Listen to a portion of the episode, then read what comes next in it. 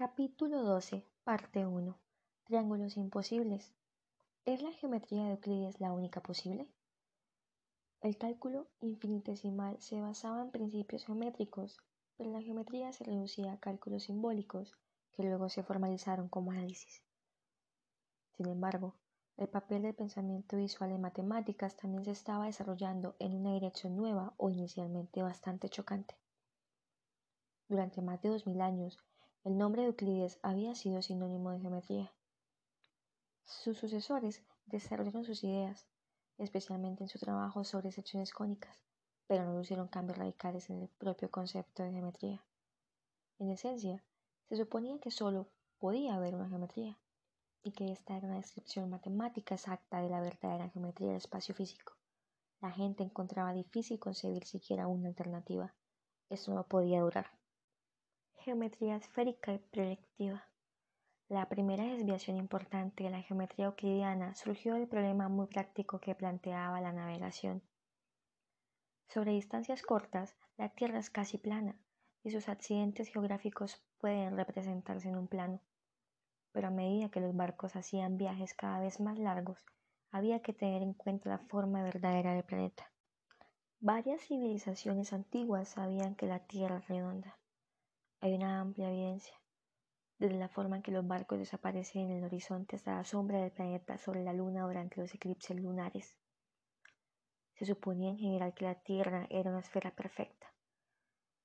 En realidad, la esfera está ligeramente achatada. El diámetro del ecuador es de 12.756 kilómetros, mientras que de polo a polo es de 12.714 kilómetros.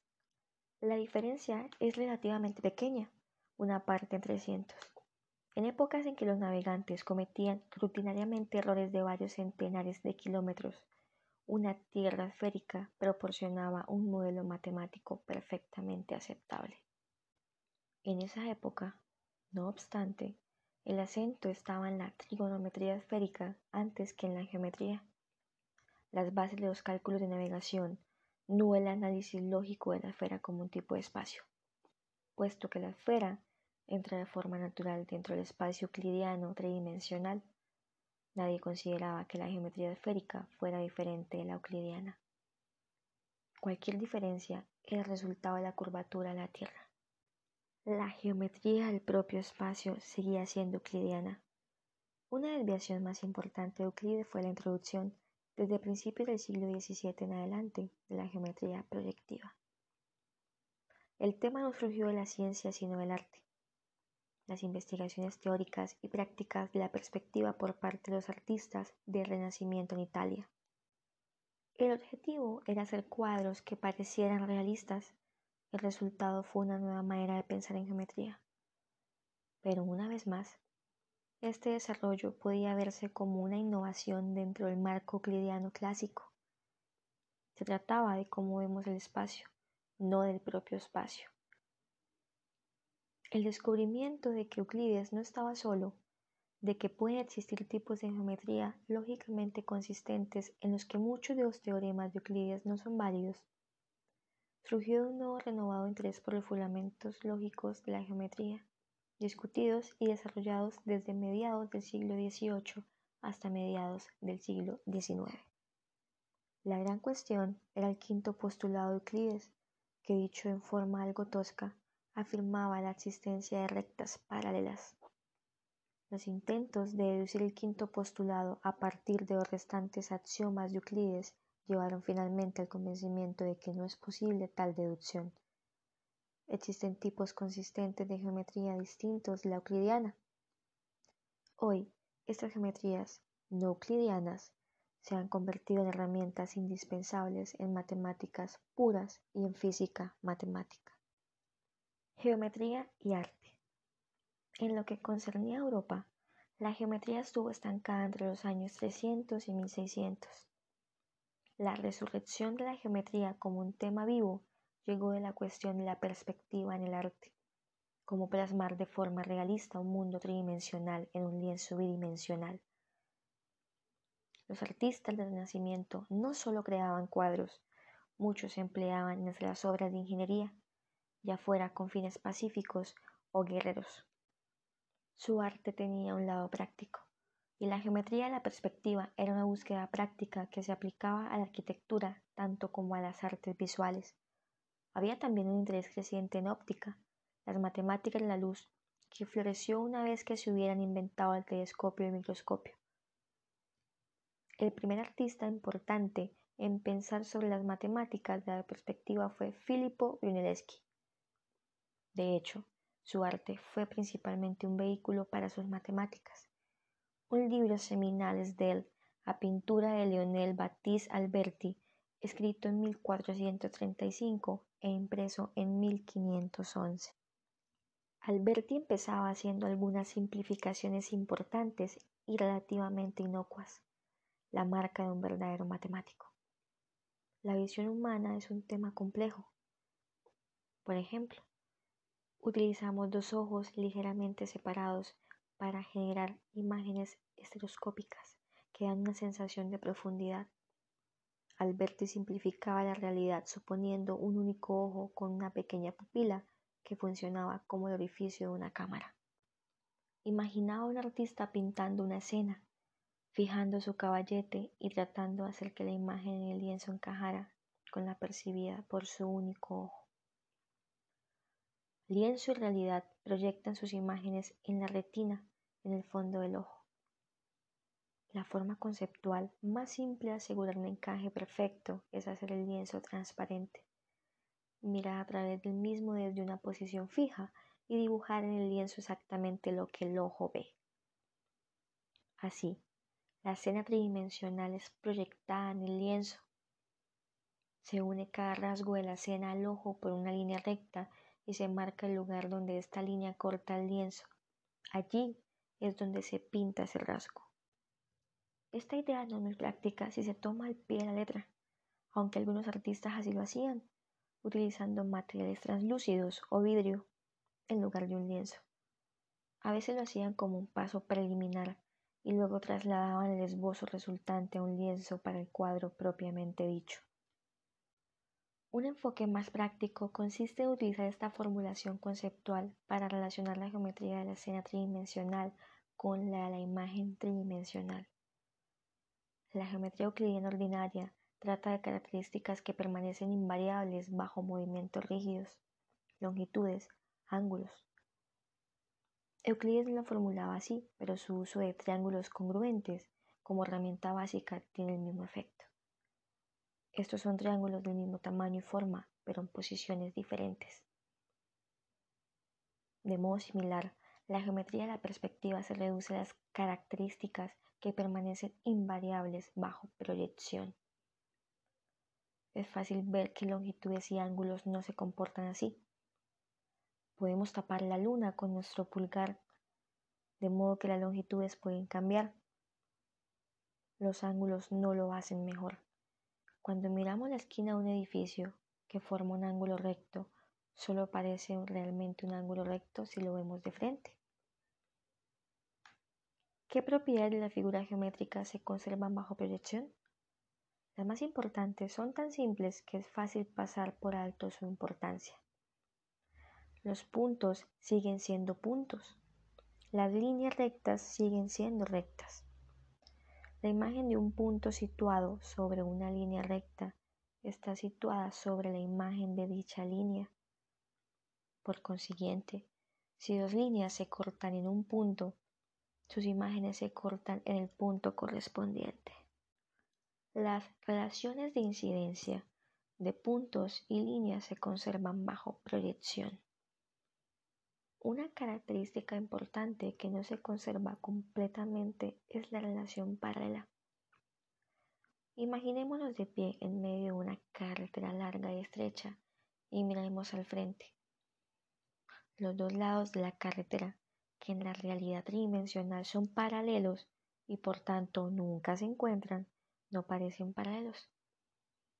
En su lugar convergen hacia un único punto en el horizonte lejano. Se comportan así en un plano ideal infinito, no solo en una tierra ligeramente redondeada. De hecho, solo se comportan exactamente así en un plano. En una esfera habría un hueco minúsculo, demasiado pequeño para verse. allí donde las líneas cruzan el horizonte. Y la cuestión general de las líneas paralelas en una esfera es en cualquier caso complicada. Esta propiedad de las líneas paralelas es muy útil en el dibujo en perspectiva. Está detrás de la manera habitual de dibujar en perspectiva cajas rectangulares, utilizando una línea de horizonte y dos puntos de fuga, que están allí donde los bordes paralelos de la caja cruzan el horizonte en perspectiva. El de Prospectiva Pingedi, 1482 a 1487, de Piero de la Francesca, desarrollaba los métodos de Alberti como técnicas prácticas para los artistas y los utilizó con un gran efecto en sus pinturas espectaculares y muy realistas.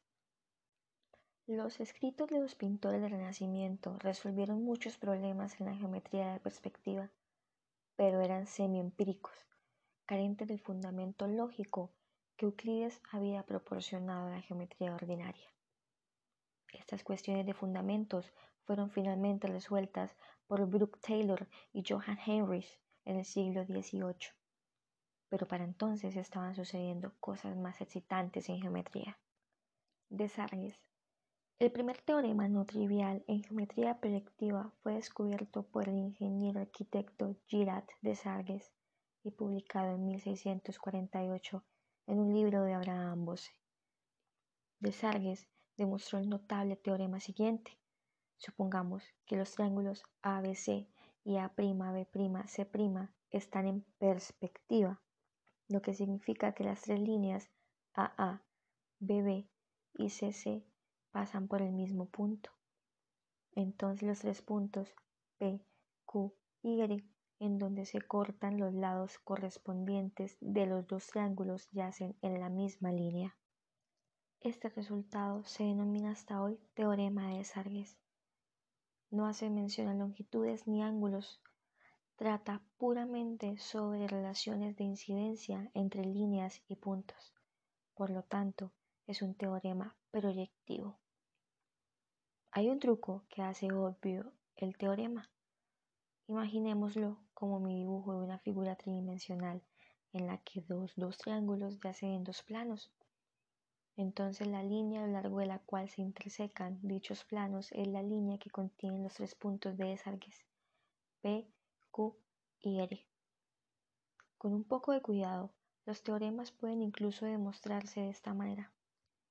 Construyendo una figura tridimensional adecuada cuya proyección se parece a los dos triángulos. Podemos así utilizar métodos euclidianos para demostrar teoremas proyectivos. Los axiomas de Euclides. La geometría proyectiva difiere de la geometría euclidiana en su punto de vista. Esto pretende ser un chiste, pero sigue estando relacionada con la geometría euclidiana. Es el estudio de nuevos tipos de transformación las proyecciones, pero el modelo subyacente del espacio que está siendo transformado es euclidiano. De todas formas, la geometría proyectiva hizo a los matemáticos más receptivos a la posibilidad de nuevos tipos de pensamiento geométrico. Los axiomas de Euclides. La geometría proyectiva difiere de la geometría euclidiana en su punto de vista.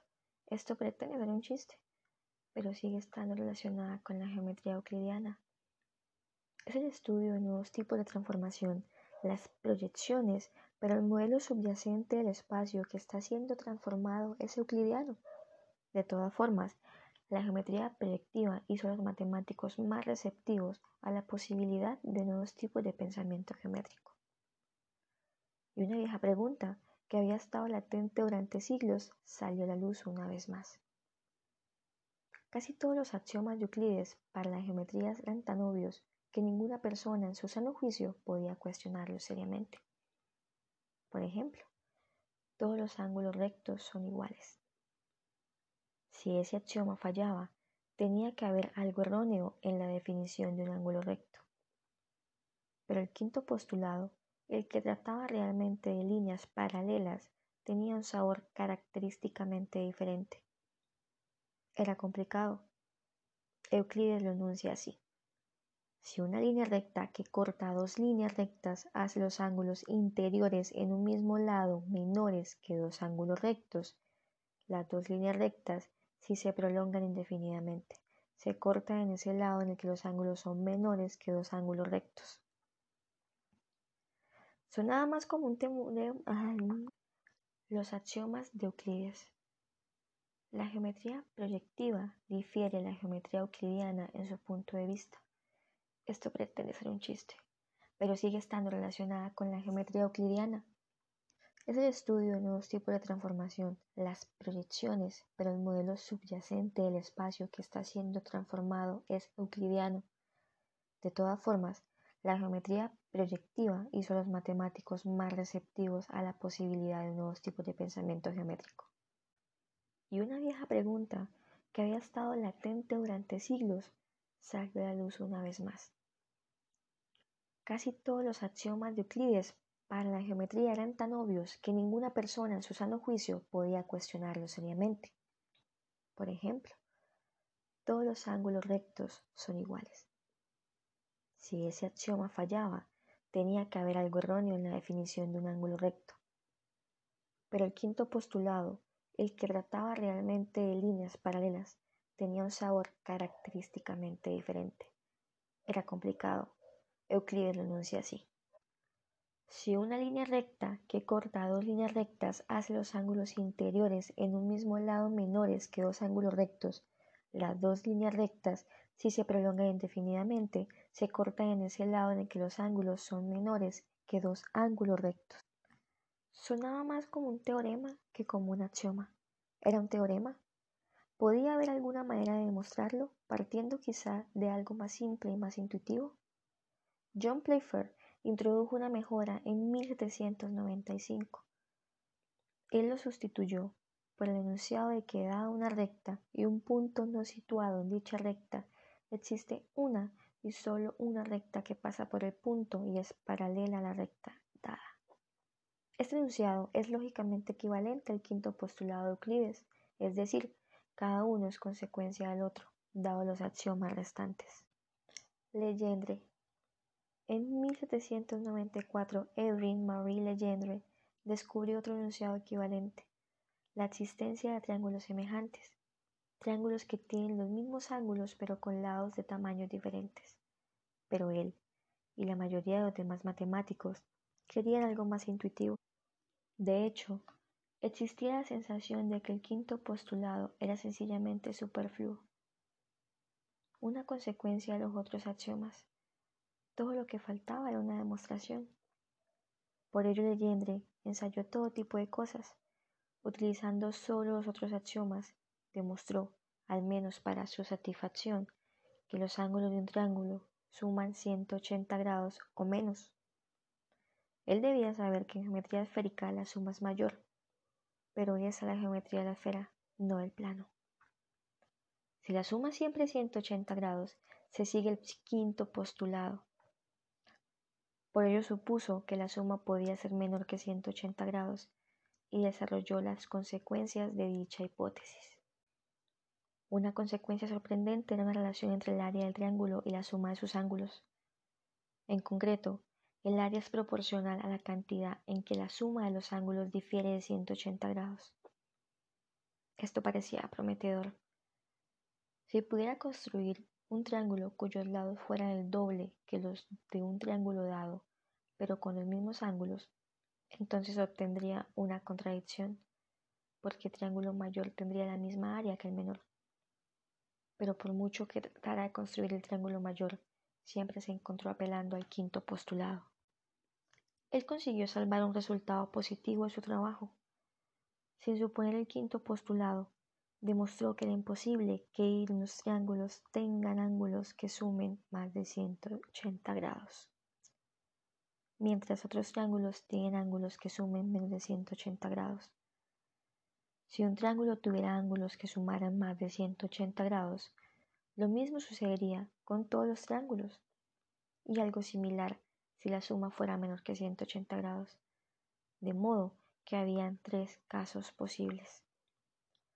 Primer caso. Los ángulos de todo triángulo suman exactamente 180 grados. Geometría euclidiana. Segundo caso. Los ángulos de todo triángulo suman menos de 180 grados. Tercer caso. Los ángulos de todo triángulo suman más de 180 grados, un caso que Legendre pensaba que había excluido. Más tarde se vio que había hecho otras hipótesis implícitas para conseguirlo. Zachary. En 1733, Gerolamo Zachary, un sacerdote jesuita de Pavía, publicó un esfuerzo heroico. Euclides abomni naevo vindicatus. Euclides vindicato de todo error. Consideraba también tres casos, el primero de los cuales era la geometría euclidiana, pero él utilizaba un cuadrilátero para hacer la distinción. Supongamos que el cuadrilátero es ABCD, con A y B ángulos rectos y AC igual a BD. Entonces decía Zachary, la geometría euclidiana implica que los ángulos C y D son ángulos rectos. Y lo que es menos obvio, si C y D son ángulos rectos en cualquier cuadrilátero de este tipo, entonces se sigue el quinto postulado. Sin utilizar el quinto postulado, Zachary demostró que los ángulos C y D son iguales.